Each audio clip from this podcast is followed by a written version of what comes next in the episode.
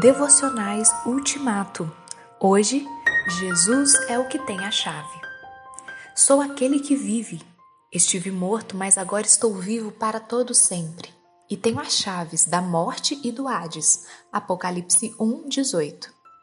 Com quem está a chave da vida e a chave da morte? Com quem está a chave do Santo dos Santos? Com quem está a chave das portas da salvação e a chave das portas do inferno? Em que mão está a chave que abre as portas de um povo não alcançado para as missões? Com quem estão as chaves do reino? Em que chaveiro estão as chaves das masmorras, dos portões de ferro, dos campos de concentração? Onde está a chave do túmulo e a chave da ressurreição?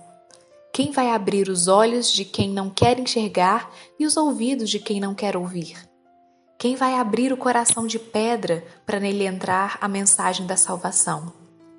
Quem finalmente poderá abrir a porta da vontade e do domínio próprio daqueles que hoje são dependentes do álcool, do crack, da pornografia? Em que mãos estão as chaves da alegria, da esperança, do otimismo, do entusiasmo?